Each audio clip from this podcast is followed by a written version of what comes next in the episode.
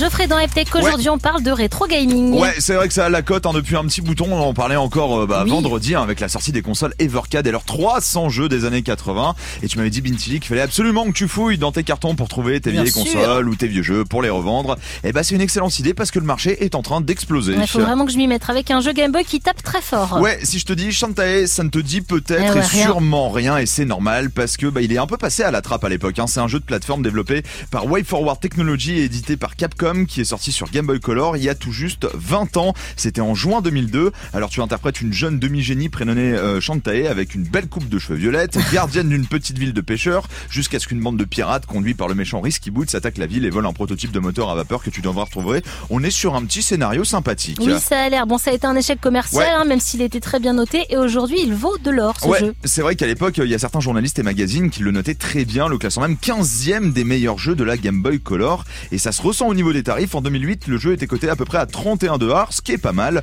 Sauf que derrière, eh ben, ça s'est envolé. Il monte à 250 dollars en juin 2014, 600 dollars en mars 2019, 911 dollars en décembre dernier. Et la semaine dernière, une enchère s'est conclue pour la modique somme de 12 600 dollars. On précise qu'à ce prix-là, bah, le jeu est totalement intact et il est encore dans sa boîte d'origine. et ce matin, le jeu, bah, en état correct, était coté à 800 dollars et ça peut même monter jusqu'à 1000 en fonction de l'état. Ça peut toujours être sympa si vous l'avez chez vous et que vous jouez pas avec. C'est euh, ça que ça donne vraiment envie de fouiller les cartons plus que jamais, là. Ouais, parce que bah c'est pas un cas isolé. Hein. Il y a deux semaines, c'était un autre jeu sur une autre console qui s'envolait littéralement. On parle de Castlevania Symphony of the Night, un jeu développé et édité par Konami en 97, considéré comme l'un des meilleurs jeux de son époque. Une nouvelle fois, il est presque passé inaperçu en France et en Europe, mais il a connu un énorme succès en Asie et en Amérique du Nord, ce qui en fait l'un des jeux les plus vendus sur PlayStation 1. Et c'est là qu'on se rend compte eh bah, que la rareté n'influe pas forcément sur le prix, puisqu'il s'est adjugé 16 000 euros. Voilà, Ah oui, on est pas même. mal non plus.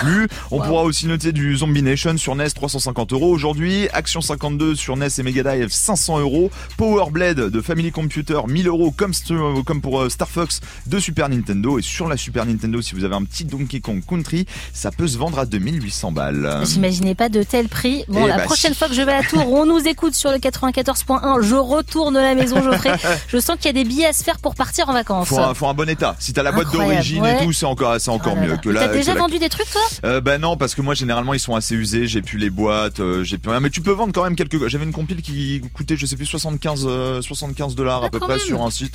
Ouais, voilà, bon, je l'ai gardé hein, euh, finalement parce que bon. J'imagine que toi, tu préfères garder. ça se Ouais, trouve, tu ça les exposes, il y aura mignon. encore plus d'argent dans quelques Ben années. oui, En plus, t'as ben bien oui. raison. Merci 200 beaucoup, 000 euros. Geoffrey. Mais qui sait, dans 10 ans, on retrouve ta chronique en podcast sur move.fr.